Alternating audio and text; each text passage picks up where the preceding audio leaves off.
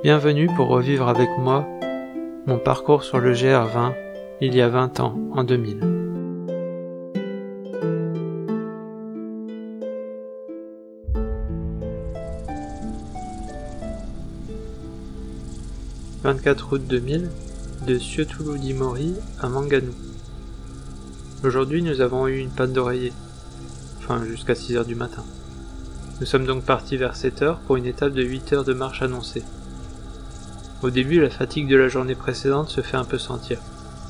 Nous descendons en suivant une rivière, puis nous traversons une forêt, avant de déboucher sur une station de ski, avec un hôtel-bar-restaurant où nous buvons un café qui nous requinque.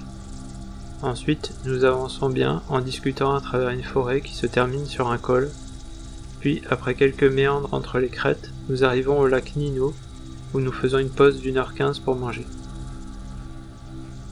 Il ne nous reste qu'à traverser quelques vallées pour aboutir au refuge vers 16h15. C'était une étape assez longue en distance, mais assez facile sans fort dénivelé. Nous avons même eu plusieurs sentiers sans pierre. De plus, elle était très agréable et d'une variété incroyable. Au refuge, nous nous sommes baignés dans une vasque fraîche mais revigorante. Aujourd'hui, il y a eu beaucoup de vent sur les sommets et quelques gouttes de pluie passagères.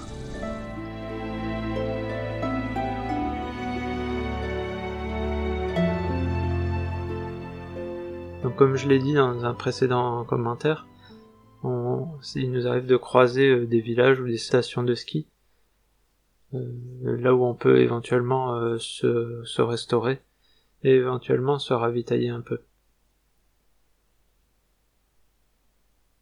Donc ici c'est une étape qui est relativement longue, enfin en temps qui est prévu, mais avec beaucoup moins de dénivelé que les précédentes qui permet d'avoir des, paysages beaucoup plus variés avec notamment des lacs et de pouvoir se baigner éventuellement euh, dans des petites vasques euh, à l'arrivée.